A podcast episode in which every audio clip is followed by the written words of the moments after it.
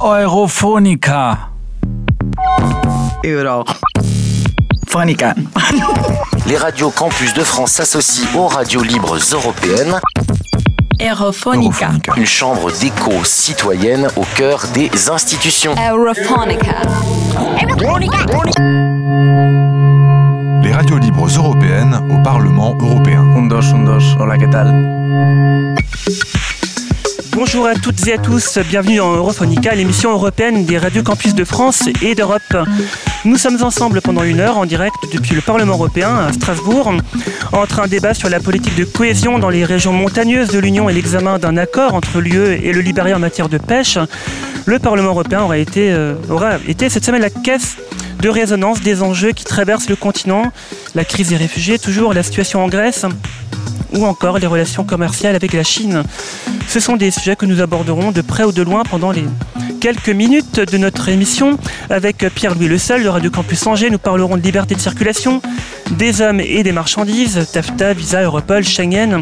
Nous recevrons en plateau Christine Revaudalon Bonnefoy, députée socialiste. Au-delà des frontières de l'Union, mais tout à côté, il y a aussi l'Ukraine. Depuis que le peuple néerlandais a refusé par référendum l'accord d'association entre l'UE et l'Ukraine, de nombreuses questions se posent à nouveau. Que fait l'Union européenne en Ukraine avec Camille Regache de Radio Campus Paris?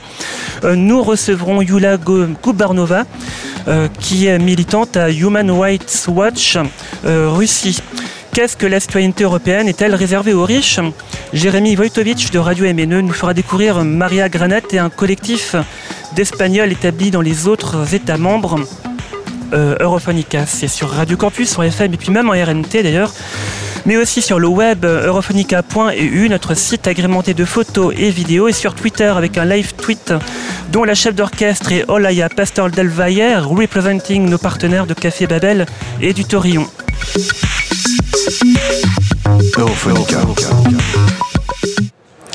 L'Union européenne est une fausse à purin vouée qu'à une seule chose, à servir les peuples pour engraisser toujours plus de pseudo-élites. Désolé par avance d'accorder une minute de célébrité à l'auteur de ce tweet publié hier. Il illustre une opinion qui occupe de plus en plus l'espace public. L'Union européenne est une dictature, ni plus ni moins. Les peuples européens sont victimes de l'oppression de Bruxelles de technocrates et la construction européenne est tout sauf démocratique. La campagne sur le Brexit permet à de tels arguments de se diffuser. Dans le cas d'un moment démocratique, il est légitime d'ailleurs de pouvoir les entendre. Mais sommes-nous en dictature vraiment? Pouvons- Pouvons-nous dire que l'Europe n'est pas, mais alors pas du tout démocratique? Assurément, l'Union européenne est une construction perfectible et Euro- Europhonica le montre euh, à chaque fois. Mais il n'est pas inutile de rappeler que le Parlement européen, ici à Strasbourg, est élu au suffrage universel direct. Et en vérité, personne à Bruxelles et à Strasbourg ne tire son pouvoir d'un quelconque droit divin ou même d'un coup d'État militaire. Pouvoir le dire ici, dans l'enceinte du Parlement européen, démontre que l'Union européenne n'est peut-être pas la démocratie rêvée et la plus aboutie, mais n'est pas non plus cette fausse à décrite tout à l'heure. Quand bien même, rappelons quand que le purin est un efficace fertilisant. Et pour débuter cette, euh, cette émission, une petite précision, la composition de notre plateau euh, reflète mal celle de l'hémicycle. hein. Toutes nos invités sont des femmes et nous n'avons aucun représentant de la droite européenne. Ce n'est pas faute d'avoir tenté d'avoir au micro des parlementaires mâles, blancs, hétérosexuels et de droite. Mais il se trouve qu'aucun d'entre eux n'a voulu se rendre disponible pour Radio Campus et certains ne sont même pas à Strasbourg cette semaine. Et nous en sommes extrêmement désolés. Souvenons- Souvenons-nous donc euh, d'une promesse dont nos auditeurs les plus jeunes auront peut-être de la peine à se souvenir. Après la chute du mur de Berlin, l'Europe de 92, celle de la libre circulation. Une promesse d'ailleurs rappelée euh, tous les ans, quasi religieusement, à l'occasion de la journée de l'Europe chaque 9 mai. La libre circulation des biens et des personnes est un des principes fondamentaux de l'Union européenne. Cette phrase, cela fait donc des années qu'on l'entend, qu'on la lit. Mais qu'en est-il réellement en 2016, à l'heure où l'espace Schengen en tant que tel est remis en cause et où l'Europe semble dans la capacité d'accueillir des réfugiés Quand l'éventuel traité tran- transatlantique TAFTA ou TTIP porte à controverse, que reste-t-il de cette phrase tout droit sortie des manuels de première année de droit? C'est un sujet que l'on va traiter avec Pierre-Louis Le Seul de Radio Campus Angers. Pierre-Louis, bonjour. Salut Yvan, bonjour à tous.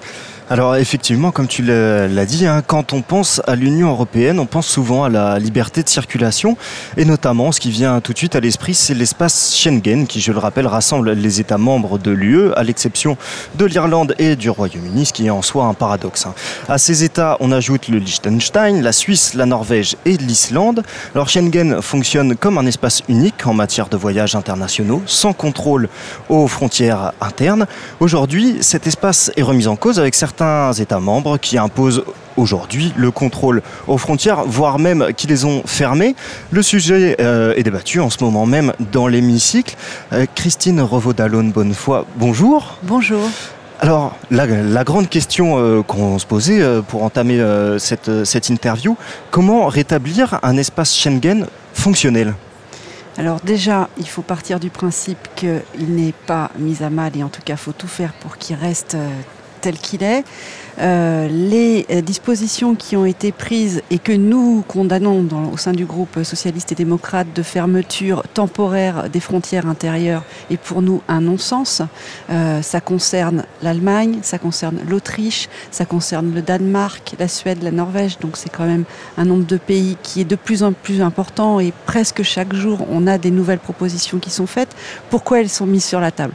Elles sont mises sur la table parce que l'Union européenne dans sa globalité et quand je dis l'Union européenne, je parle ni de la Commission ni du Parlement européen, mais des États membres, n'ont pas réussi à respecter leurs engagements pour euh, accueillir des réfugiés. C'est la première des difficultés. Et euh, sur cette, euh, face à cela, il y a eu un certain nombre de pays qui se sont trouvés face à un, afflux de réfugiés important et auxquels ils n'ont pas réussi à à remplir correctement cet accueil et les mesures de relocalisation qui étaient proposées par la Commission européenne, par le Parlement européen et qui dans un premier temps avaient été acceptées par les États membres, finalement n'ont pas été remplies. Donc cette euh, proposition de fermer temporairement les frontières, d'abord, un, ne va pas arrêter l'afflux des réfugiés parce que malheureusement, ils sont toujours dans une situation où ils peuvent mourir dans leur pays. Donc il faut répondre à cette demande et la fermeture des frontières ne l'empêchera pas. En plus, ça ne permet pas de coordonner correctement euh, les différents euh, Europol, donc les différents systèmes de police euh, au, sein de, de l'Union européenne. Donc on n'a plus cette coordination. On ne joue plus sur la solidarité et ça a aussi un effet parce que je sais que dans le groupe, euh, dans certains groupes de droite au Parlement européen, c'est toujours euh, l'élément qui est important pour eux. Ça a un effet sur l'aspect économique, parce que si on a moins de liberté de circulation des personnes, de ce fait, les biens non plus ne peuvent pas circuler aussi facilement. Donc il n'y a que des mauvaises choses pour cela, et c'est pour la raison pour laquelle mon groupe soutient fortement la remise euh, en état de, de Schengen dans sa globalité et voire encore plus large pour que tous les États de l'Union européenne en soient membres. Alors quand on entend ça, euh, on ne se dit pas que cet espace euh, aujourd'hui est finalement obsolète et qu'il faudrait peut-être penser à un autre système pour rester cohérent par rapport aux valeurs philosophiques de l'Union européenne? Rester conforme à nos valeurs philosophiques de l'Union européenne, c'est soutenir et défendre Schengen, mais ça peut être quand même de travailler sur un contrôle des frontières extérieures de l'Union européenne d'une façon plus coordonnée, plus harmonisée et européenne. Et c'est pour ça que nous avons sur la table en ce moment un texte sur la mise en place de gardes-côtes et gardes-frontières européens. Ça, c'est une proposition européenne et ça permet d'avancer ensemble. Mais inventer un nouveau système, c'est pas la peine. On a vu qu'il fonctionnait très bien. Et on a vu également que le fait de fermer euh, de façon temporaire euh, les frontières intérieures n'a rien résolu. Donc c'est une mauvaise solution en dehors du fait que ça entrave la liberté de circulation des citoyens européens et on y est très attaché. Vous l'avez abordé, la, question euh, des migrants. Le Parlement va... Des réfugiés. Des, réfugiés, des réfugiés, excusez-moi. Le, Parlement va débattre de la proposition de la Commission en faveur d'une révision du système d'asile commun et notamment des règles de Dublin. Alors oui, Pierre-Louis, aujourd'hui ce système qui a pour principe que le pays dans lequel a été formulée la demande d'asile est celui qui est chargé de son instruction et, et de la décision finale, ce système ne fonctionne plus et surcharge notamment l'Italie et, la Grèce. Euh, on va écouter Jean-Claude Samouillet d'Amnesty International qui va expliquer cette situation. Il y a à peu près 70 000 euh, demandeurs d'asile par an euh, en, France, il n'y en a qu'un tiers qui trouve une place dans un CADA. Donc les autres bah, sont soit livrés à eux-mêmes, soit hébergés par de la famille ou de, la diaspora, soit dans des hôtels Formule 1 ou, euh, autres dans la périphérie des villes. Donc euh, c'est pas pas pas pas top, mais cela ne concerne que les gens qui ont fait une demande d'asile. Or, il y a beaucoup de migrants, notamment ceux qu'on retrouve à Calais ou qu'on retrouve à Paris, par exemple, qui ne déposent pas leur demande d'asile en France parce qu'ils veulent aller dans un autre pays, notamment en Angleterre, parce que c'est en Angleterre qu'ils ont leur famille ou leur, euh, leur communauté. Donc ces gens-là n'ont pas de statut, euh, sont sans papier, n'ont pas de statut juridique et n'ont pas accès à un minimum de droits sociaux et encore moins à des indemnités. Alors voilà pour la mise en contexte de Jean-Claude Samouillet d'Amnesty International. Euh, Qu'est-ce que vous pensez de la proposition de la Commission, à savoir mettre en place un mécanisme de répartition correcteur, rendre plus efficaces les demandes de transfert et renforcer le système de contrôle dont on reparlera un petit peu plus tard euh, lors de cette interview?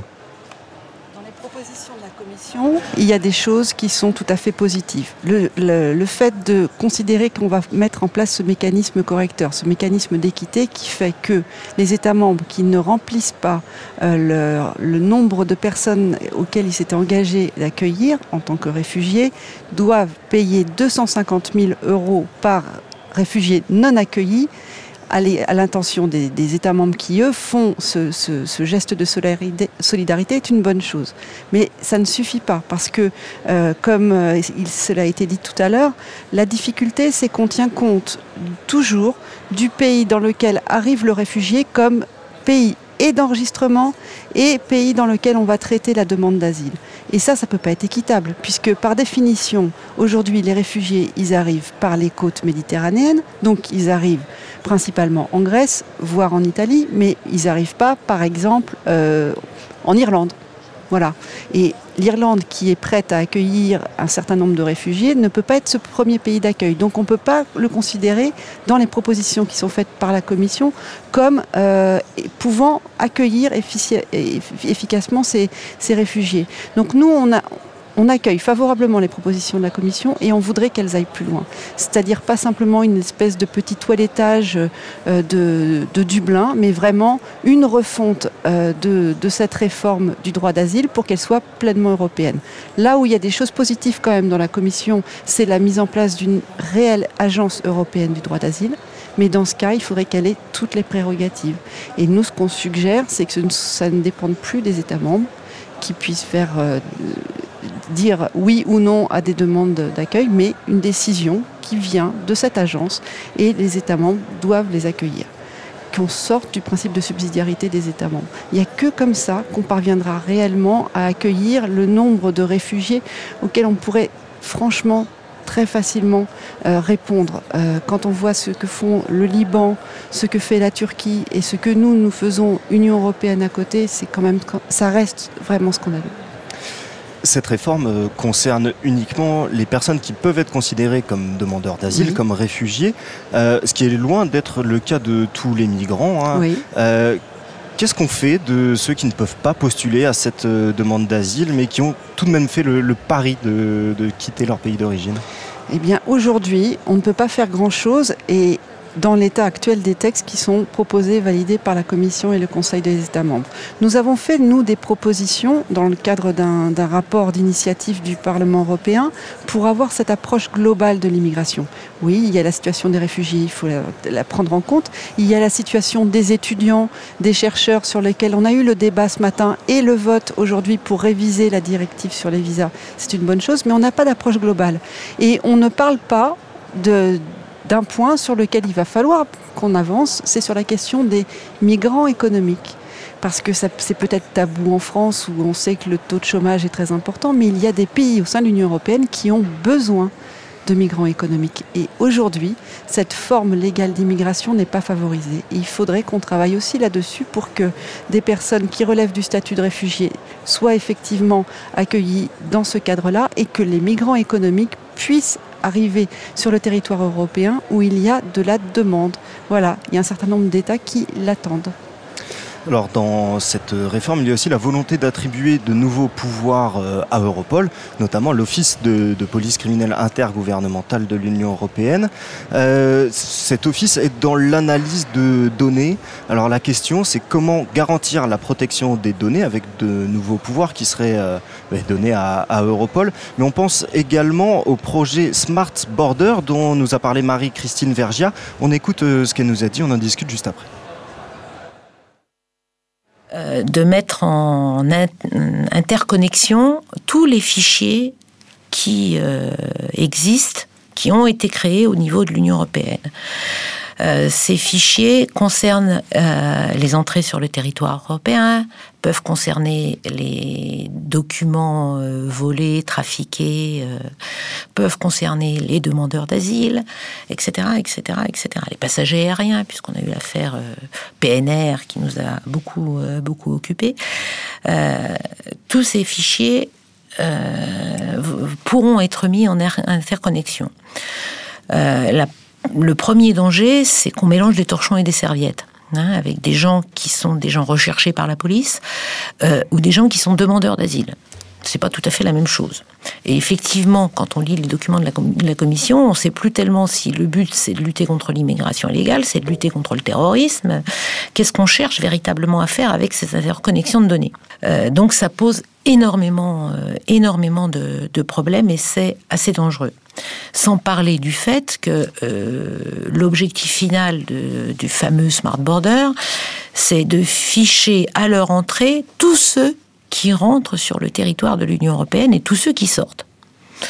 Un certain nombre de pays, notamment les pays les plus touristiques de l'Union européenne, ont quelques craintes quand même, parce que euh, ça va créer des petites files d'attente quand même. Hein. C'est- Je suis pas sûre que ça serve l'image touristique de ces, de ces pays-là. Donc on, est dans un système qui, qui, est un peu fou, qui est d'autant plus fou parce que vous avez raison, le principal problème, c'est la coopération. Voilà pour l'avis de Marie-Christine Vergia, qui est euh, élue Front de Gauche, donc qui fait partie du groupe GUE ici euh, au Parlement européen. Qu'est-ce que ça vous inspire, Christine Revaud-Dallon Bonnefoy Alors, Smart Borders, c'est encore un autre sujet. Les frontières intelligentes, c'est un projet qui peut être intéressant, euh, puisque cela permettra, l'objectif, c'est de pouvoir entrer plus rapidement au sein de l'Union européenne. Mais on tient compte de euh, ce qu'on disait tout à l'heure, c'est-à-dire pour préserver Schengen, il faut qu'on ait des frontières extérieures qui soient, euh, qui soient fonctionnelles, pas comme elles le sont aujourd'hui. Donc il faut les deux choses. Il faut à la fois euh, permettre une fluidité des passages et en même temps un réel contrôle pour qu'on n'ait pas encore et toujours les mêmes qui nous disent on va remettre nos frontières intérieures parce que finalement les frontières extérieures elles ne fonctionnent pas. Donc ça participe à, cette, euh, à ce souhait qui est partagé par tout le monde, y compris par les, par les élus euh, de la GUE. Sur la question des différents fichiers, vous le savez, euh, au Parlement européen, on est extrêmement sensible sur la question de la protection des données et très vigilant là-dessus. La rapporteure principale du texte qui n'a pas encore été votée au Parlement européen sur les frontières intelligentes, elle s'appelle Tania Fayon, elle est membre de mon groupe et c'est un point sur lequel elle sera très vigilante. Donc la question de on va mélanger tous les fichiers et tout service de police pour avoir accès à la fois à des personnes qui demandent l'asile, à des personnes qui sont fichées pour des questions criminelles et autres, ça ne sera pas le cas. Il va y avoir une très grande attention sur ces différents fichiers. Donc, qui est une inquiétude, je la comprends, mais je ne la partage pas parce que je sais qu'on va pouvoir mettre les garde-fous nécessaires pour qu'il n'y ait justement pas un grand marché aux données personnelles des uns et des autres. C'est pas le but de Smart Borders. Ça peut participer vraiment à notre objectif qui est de faire en sorte que Schengen vive, mais qu'on ait des vraies frontières extérieures. Alors les critiques pour l'instant qui sont émises sont, euh, là j'ai trouvé ça dans un rapport de 2008, euh, concernent notamment les délais de conservation du fichage. Et en fait apparemment le problème serait la coordination, c'est-à-dire que admettons un délai euh, de deux ans de fichage, un pays rentre des données dans la base de données européenne, elles sont censées disparaître au bout de deux ans, le seul problème c'est que si un autre pays rentre les données sur la même personne, eh les données reviennent et finalement on s'est aperçu, hein, c'est ce que nous dit ce rapport de 2008, que certaines données étaient conservées beaucoup plus longtemps que la normale, simplement à cause d'un manque de coordination. Alors la question c'est comment on peut éviter ça et comment on peut l'améliorer? Alors ça, c'était effectivement un vrai problème. Et il y a eu euh, des, plaintes qui, sont, qui ont été portées devant la Cour de justice de l'Union européenne. Et suite à cela, on a réformé la législation et on a mis davantage de protection sur les protections des données et sur le fait qu'à un moment donné, effectivement, ces données ne doivent plus être euh, accessibles par quel État membre que ce soit ou quel service de police que ce soit. Et d'ailleurs, quand on a engagé le débat sur le PNR, dont parle Marie-Christine Vergia, qui est les données euh, passagers aériens, euh, il y a eu des protections et des garanties qui ont été faites sur le masquage de ces données. Mais il ne faut pas penser qu'il y aura un seul fichier dans lequel toutes les données seraient ajoutées. Ce n'est pas le cas et ce ne sera pas le cas. Et on va continuer à bien faire la distinction entre les différents fichiers. C'est très important. Mais ce qui s'est passé en 2008 a permis justement d'améliorer la législation et de garantir la protection des données euh, des citoyens. Avec vous, on voulait également parler de l'accord signé entre l'Union européenne et la Turquie qui permettra aux ressortissants turcs de venir en, dans l'Union européenne sans visa pour une durée de 90 jours. Oui, on rappelle que c'est une condition imposée par le gouvernement turc en contrepartie d'un accord de réadmission des migrants dans leur pays d'origine. Et c'est une condition qui n'est toujours pas satisfaite puisque la Turquie ne remplit pas les critères pour que nous puissions accepter cette proposition-là. Donc pour l'instant, c'est un accord euh, qui, avait, qui a été envisagé entre les États membres et la Turquie, que nous, euh, nous sommes absolument contre. Et en tout cas, pour l'instant, au jour où nous parlons, il n'y a toujours pas eu les, critères remplis par la Turquie. On voulait quand même vous faire euh, écouter le, le, témoignage de Jean-Claude Samouillet, toujours d'Amnesty International, qui nous parle des conditions de vie des réfugiés en Turquie. On en discute juste après. Alors il faut savoir qu'il euh, doit y avoir à peu près 3 millions de réfugiés en, Turquie aujourd'hui, et seulement 12% de ces, ces 3 millions de réfugiés vivent dans des camps. Et vivre dans des camps, c'est pas magnifique, c'est pas mirifique, mais il y a quand même un semblant d'organisation, un semblant de soutien scolaire pour les enfants, un, semblant de, soutien médical, si on peut dire. Mais le reste des, migrants sont livrés à eux-mêmes, soit dans les périphéries des grandes villes, soit dans des, euh, soit à la rue, soit dans des, zones rurales, où ils doivent louer, parfois à prix très cher, un petit morceau de, terrain vague pour, bâtir une cabane ou une tente, etc. Donc euh, euh, les, conditions sont très très éprouvantes dans, le camp, mais je dirais c'est presque mieux que d'être dans des camps que de ne pas y être. Christine Revaudalon, bonne foi, qu'est-ce que ça vous inspire? On, on, connaît la situation euh, d'accueil des réfugiés en Turquie parce qu'effectivement les réfugiés syriens sont extrêmement nombreux en Turquie et que les conditions sont difficiles. Et comme le dit euh, votre interlocuteur, autant dans les camps il y a un semblant euh, de conditions de vie à peu près normales, mais je mets énormément de guillemets évidemment. Mais il faut savoir que la majorité euh, des réfugiés se trouvent euh, dans ce qui s'appelle, certains osent appeler des logements, mais qui n'en sont pas dans les villes et pour lesquels ils n'ont aucune condition sanitaire. Les enfants ne peuvent pas aller à l'école et, et c'est tout à fait dramatique. Donc c'est une, autre raison encore qui fait que nous pensons que cet accord entre euh, le Conseil des États membres et la Turquie de l'échange d'un réfugié pour un réfugié est absolument pas possible parce que la Turquie ne peut pas accueillir davantage de réfugiés qu'elle le fait aujourd'hui et les conditions dans lesquelles ils sont accueillis aujourd'hui ne sont pas humaines. Voilà. La liberté de circulation en Europe, euh, c'est aussi la, la, circulation des biens. Et ce qui agite les débats en ce moment, c'est le fameux TAFTA ou TTIP. Euh, oui, un traité transatlantique qui faciliterait les échanges entre l'Union européenne et les États-Unis, avec notamment l'abaissement des barrières douanières, mais également l'uniformisation des normes. Alors Greenpeace Hollande a fait fuiter des documents euh, qui ont entraîné quand même une, levée de boucliers, et les critiques, à commencer par celle de Greenpeace, sont la peur d'un nivellement des normes par le bas. On écoute Jean-François Julliard, directeur général de Greenpeace France il doit y avoir harmonisation des normes, euh, ça doit se faire vers le haut, mais ce n'est pas ce qu'on voit dans le, traité. Ce qu'on voit dans le traité en, en l'état actuel des choses, hein, le traité n'est pas définitif, mais c'est qu'il y a un souhait, euh, notamment de la partie américaine, d'avoir non pas une harmonisation des normes, mais une reconnaissance mutuelle des normes. C'est-à-dire que euh, euh, si ce traité était adopté en l'état, euh, les normes américaines seraient reconnues équivalentes aux normes européennes, quel que soit leur niveau d'ambition, quel que soit leur niveau de protection. Et donc on pourrait se retrouver, pour prendre un exemple très concret, dans la production, la production agricole et l'alimentation, avec un certain nombre de produits comme le bœuf ou le porc élevé aux hormones de croissance, comme le poulet nettoyé au chlore, comme tout un tas de, de, de, de, viandes qui sont élevées avec, avec des doses extrêmement importantes d'antibiotiques, tout un tas de pratiques qui aujourd'hui sont interdites ou réglementées en Europe, mais largement autorisées aux États-Unis, bah, si, les normes deviennent euh, équivalentes, bah, demain, tout ce qui est interdit en Europe sera autorisé. Et on va se retrouver avec des produits dont on ne veut pas, avec potentiellement euh, euh, plus d'OGM, avec potentiellement plus de, de, pesticides dans nos champs et dans nos assiettes, donc tout un tas de choses dont on ne veut pas, et surtout dont on ne veut pas au nom, de, encore une fois, d'une course au profit supplémentaire. Alors ont-ils peur à juste titre? Oui, mais on a les mêmes craintes et c'est les raisons pour lesquelles ici au Parlement européen, nos représentants euh, de la commission euh, INTA, donc euh, marché intérieur et, les relations avec marché extérieur, s'opposent totalement à, des dispositions telles qu'elles sont.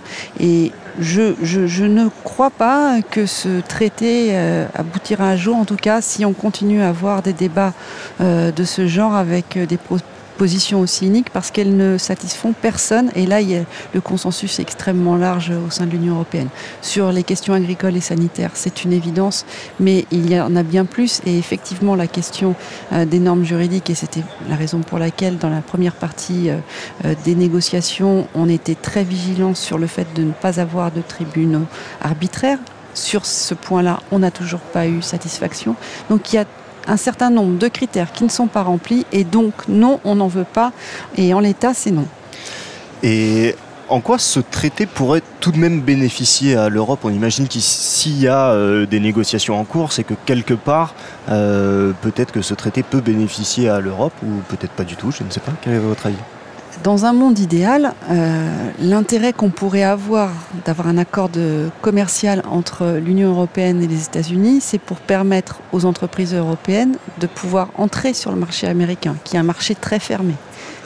Cette idée-là est bien, puisqu'elle ça permettrait euh, de faire euh, progresser nos entreprises européennes, donc l'emploi en Europe, nos biens euh, qui seraient vendus aux États-Unis, ce serait formidable.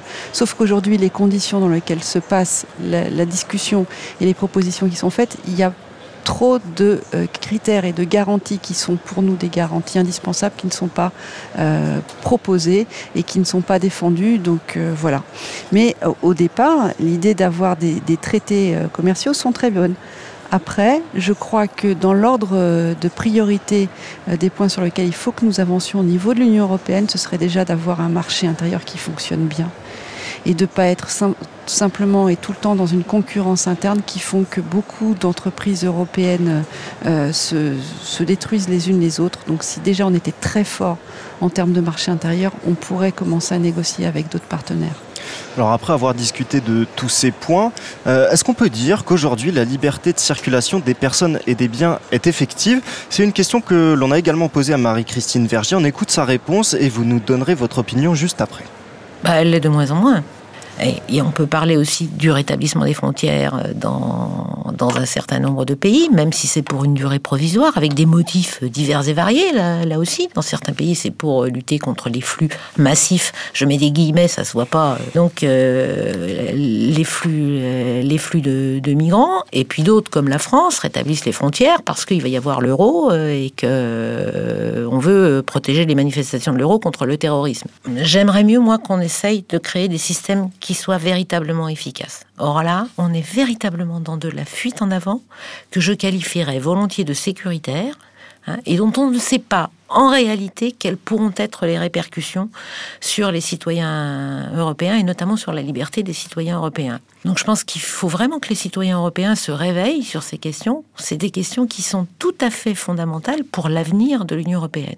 Moi, je fais beaucoup de débats euh, sur euh, les questions européennes avec des gens divers et variés, avec beaucoup d'Européens convaincus notamment, qui sont très inquiets qui sont très inquiets de l'évolution de l'Union euh, de l'Union européenne, qui dit mais ce que l'on nous a vendu euh, avec la construction de l'Union européenne, où est-ce que où est-ce que c'est passé Parce qu'on voit que euh, les droits sont de plus en plus bafoués à l'intérieur du, continent européen et, qu'on a des situations qui, deviennent de plus en plus aberrantes. On peut parler de Calais, euh, on peut parler euh, de, de, de, des violences qui existent en, Hongrie, on peut parler de ce qui se passe sur le droit des femmes en Pologne.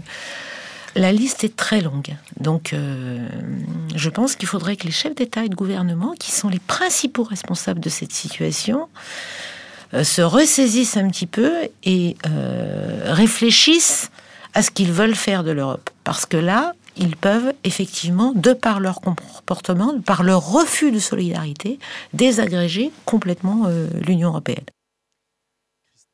Christine Revaudalon Bonnefoy, rapidement pour conclure cette interview, même question, peut-on dire qu'aujourd'hui la liberté de circulation des personnes et des biens est effective en Union européenne? En deux mots elle est encore effective, mais il faut absolument la protéger. C'est l'enjeu et l'avenir de l'Union européenne qui en dépend. Merci beaucoup. Merci hein, Christine euh, Rodalo d'une bonne foi. Merci beaucoup d'avoir accepté notre invitation sur le plateau d'Europhonica en direct Merci et en, en, public presque.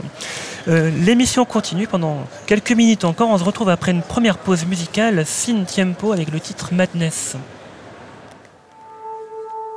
I can't explain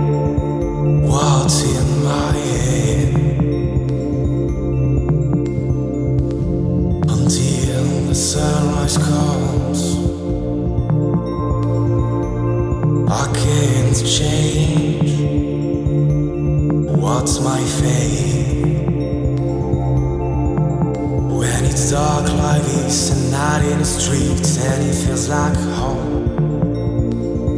Like a dark side, drunk in love shade with smokes around.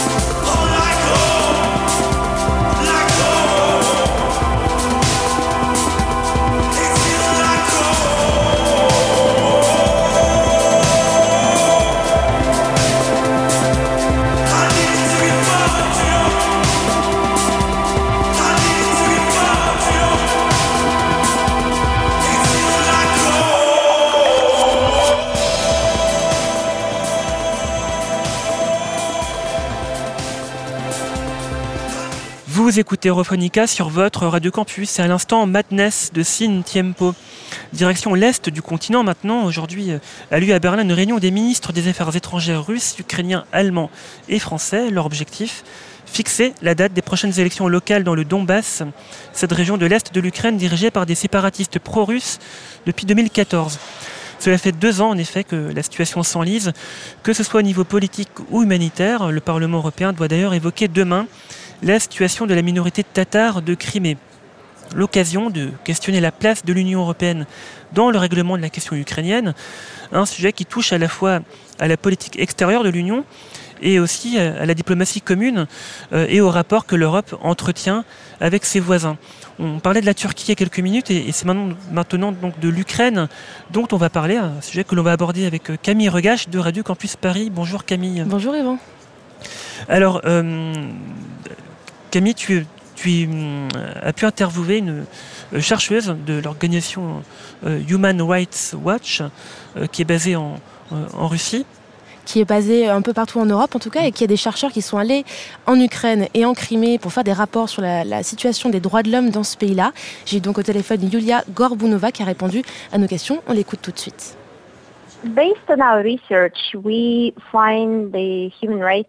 Nous trouvons la situation des droits de l'homme en Ukraine très préoccupante si l'on regarde nos récents rapports. Cela fait deux ans que la Russie a envahi la Crimée et nous avons constaté un rapide déclin de toutes les libertés fondamentales, comme la liberté d'expression, l'indépendance des médias, et nous sommes surtout très inquiets pour une minorité ethnique, les Tatars de Crimée. Pourquoi les Tatars de Crimée en particulier? Les Tatars de Crimée forment un groupe ethnique minoritaire qui est en grande partie de confession musulmane et qui s'est dès le début ouvertement opposé à l'occupation russe. Ils ont boycotté le référendum, enfin le soi-disant référendum de rattachement à la Russie, et ils sont maintenant persécutés pour cette raison.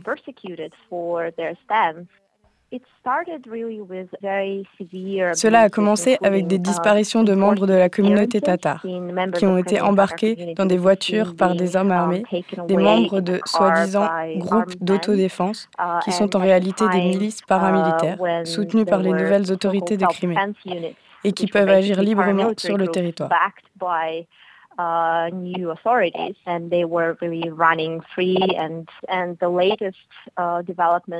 Il y a également eu récemment l'expulsion de Crimée du président de l'Assemblée représentative des Tatars qui s'appelle Mejlis.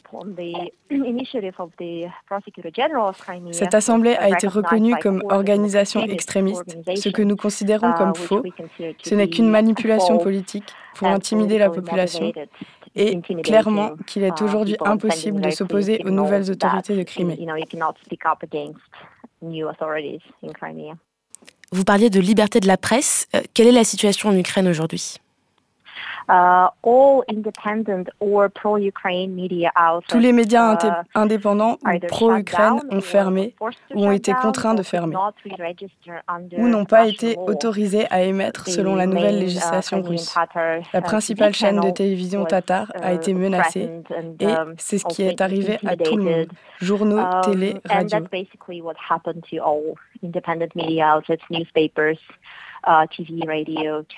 Aujourd'hui, la Crimée ressemble en quelque sorte à une zone grise.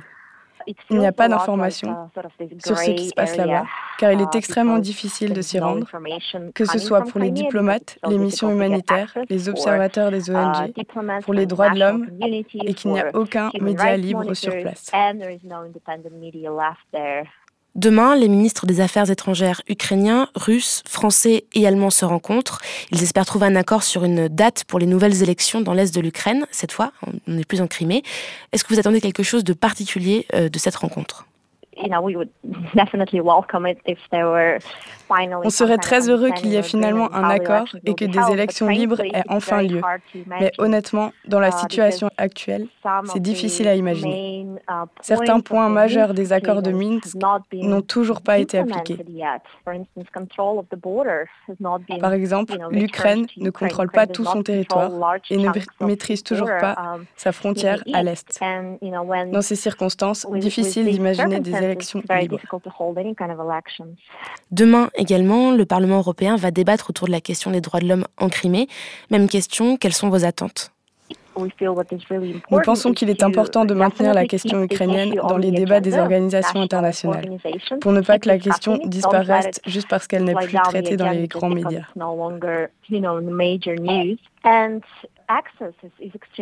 Et surtout, la question de l'accès à ces territoires est capitale pour nous. Donc, ce que la communauté internationale peut faire, c'est de faire pression sur la Russie pour obtenir un accès à la Crimée. Car aujourd'hui, la Russie uh, nie toutes ces violations des droits de l'homme en Crimée uh, et à l'est de l'Ukraine. Il faut que des observateurs internationaux puissent se rendre là-bas pour faire des rapports, ce qui est pratiquement impossible depuis deux ans. Um, Qu'est-ce que l'Union européenne pourrait faire de plus? Well, keeping it on the agenda is really, uh, is really all that they can do. And um, Maintenir le sujet dans les débats est à peu près tout ce que l'Europe peut faire aujourd'hui. Elle pourrait utiliser l'attirance de l'Ukraine vers l'Ouest comme un levier pour les contraindre à faire respecter les droits de l'homme. Um, Car malheureusement, après la uh, révolution, le gouvernement ukrainien a vraiment reculé sur ces uh, questions-là.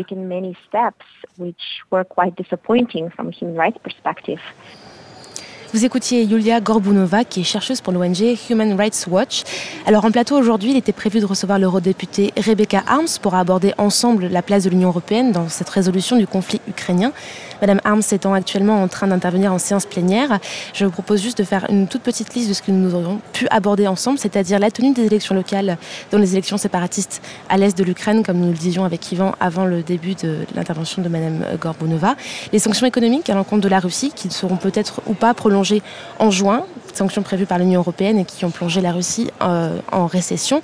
Et un troisième enjeu important, le référendum aux Pays-Bas qui a donc il y a un mois rejeté l'accord euh, d'association entre l'Union européenne et l'Ukraine qui était justement à l'origine de la crise ukrainienne en 2013. Donc pour avoir des éléments de réponse sur toutes ces questions, je vous invite à aller voir notre site internet europhonica.eu. Et merci beaucoup Camille. je t'en prie Yvan de la musique à nouveau dans Europhonica, l'émission de Radio Campus qui vous parle d'Europe. Et c'est Fire de The Last Train que l'on va écouter. Et on se retrouve tout de suite après.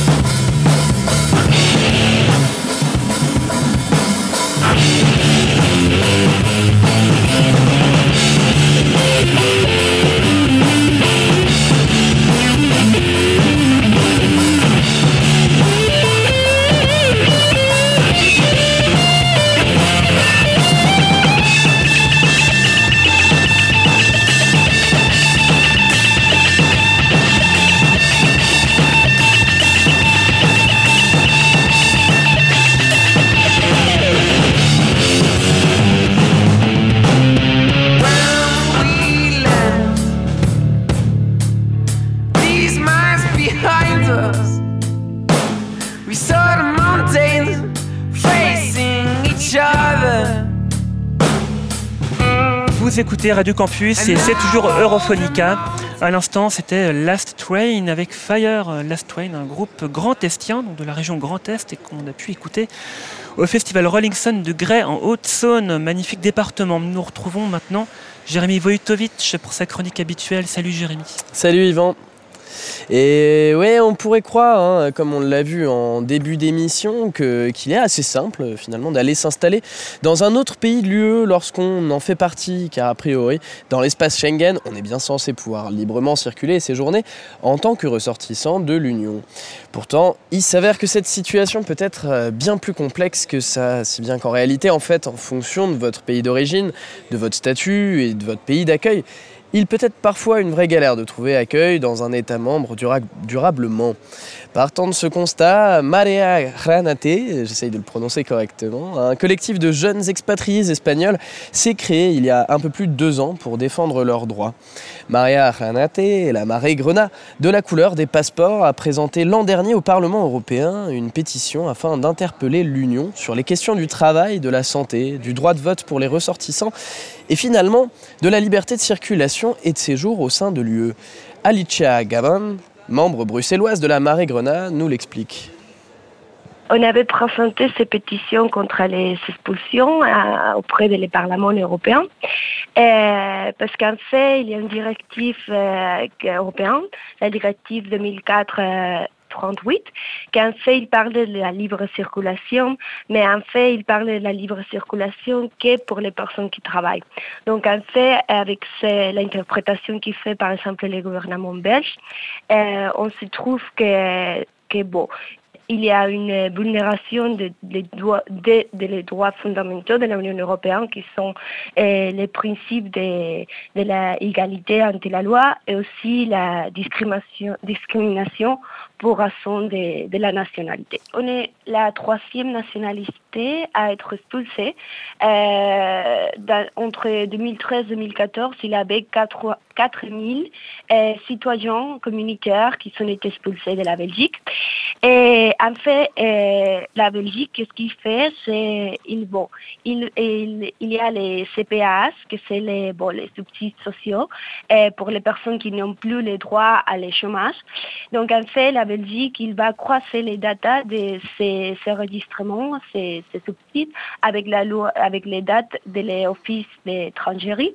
Donc comme ça, il constate qui sont les étrangers qui sont en train de profiter, on va dire, parce qu'il dit comme ça, de l'argent de la Belgique. Donc, comme ils n'ont pas les, moyens pour habiter ici, ils sont invités à euh, partir de, bon, de la Belgique en, en ces cas on parle de la libre circulation, tout le monde parle de Schengen, mais en fait, c'est seulement une libre circulation pour ceux qui, qui, peuvent travailler dans notre pays. Une fois que, tu n'es pas de travail, que tu n'es pas plus utile ou rentable pour ton pays d'accueil, tu es obligé de, de ton pays.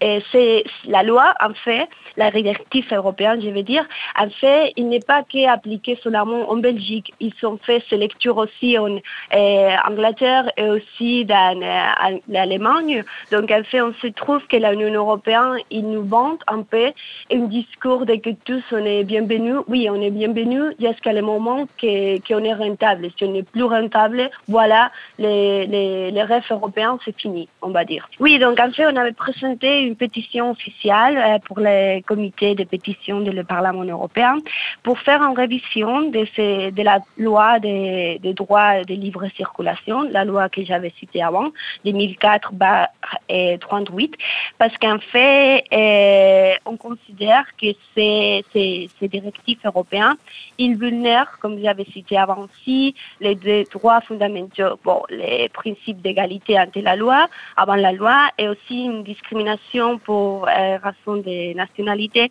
donc, en fait, la Commission européenne, il était présenté, il était euh, bon, dans ces commissions aussi. On a discuté un peu qu'est-ce qui sont les étapes euh, pour faire une révision de la, directive et aussi qu'est-ce que la Commission européenne est en train de faire euh, pour parler avec la Belgique, qu'est-ce qu'ils sont en train de faire avec toutes ces expulsions. Donc il y a une, ils suivent un peu la Commission européenne à la Belgique pour voir qu'est-ce qu'ils sont en train de faire ici en Belgique. Alors en attendant une révision par la Commission européenne de cette directive 2004 concernant la liberté de circulation et de séjour, que dit-elle exactement? Et d'ailleurs notez bien, ça pourrait être important pour votre prochain voyage.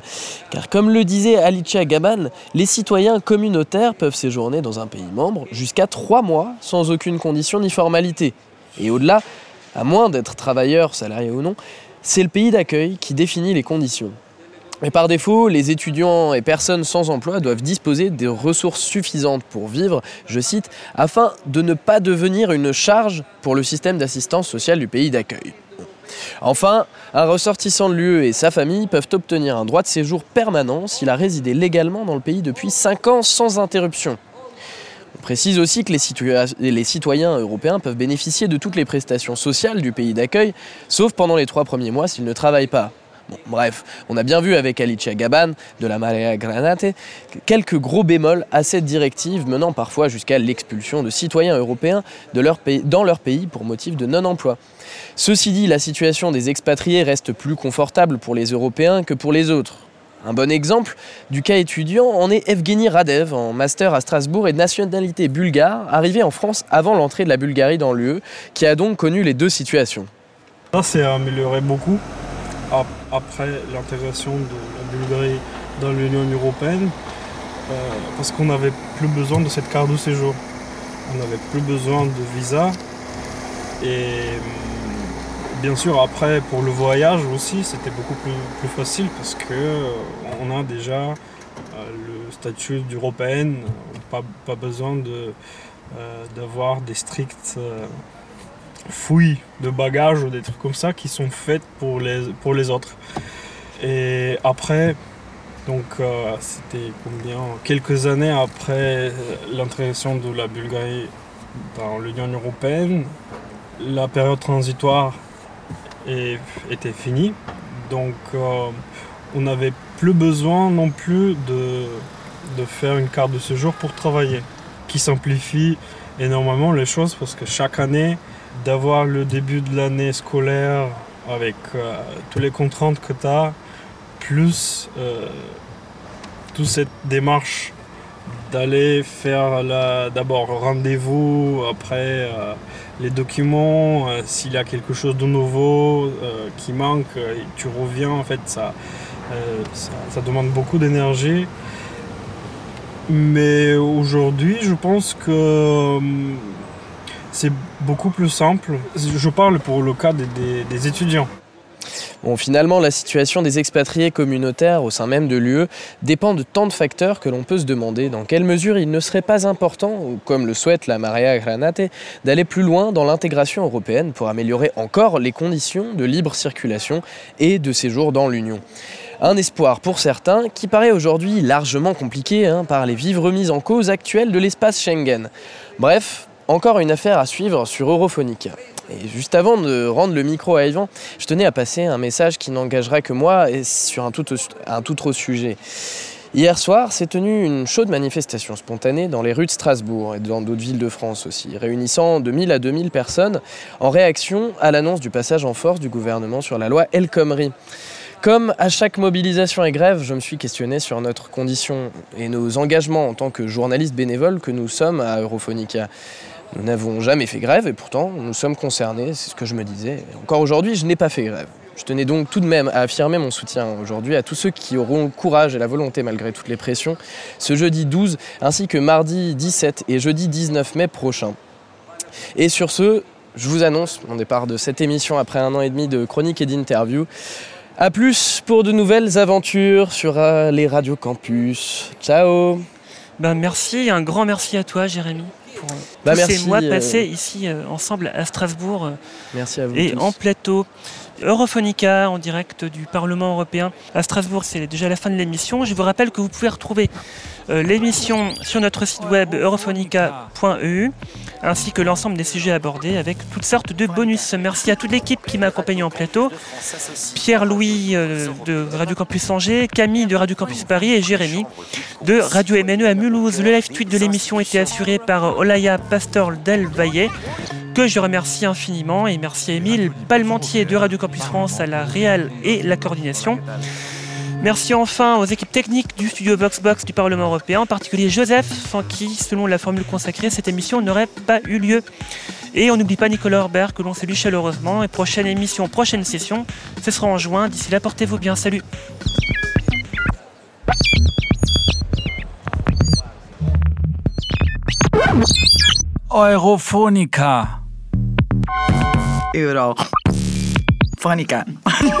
Les radios campus de France s'associent aux radios libres européennes. Aerophonica. Une chambre d'écho citoyenne au cœur des institutions. Aerophonica. Les radios libres européennes au Parlement européen. Un, dos, un, dos. Hola, ¿qué tal?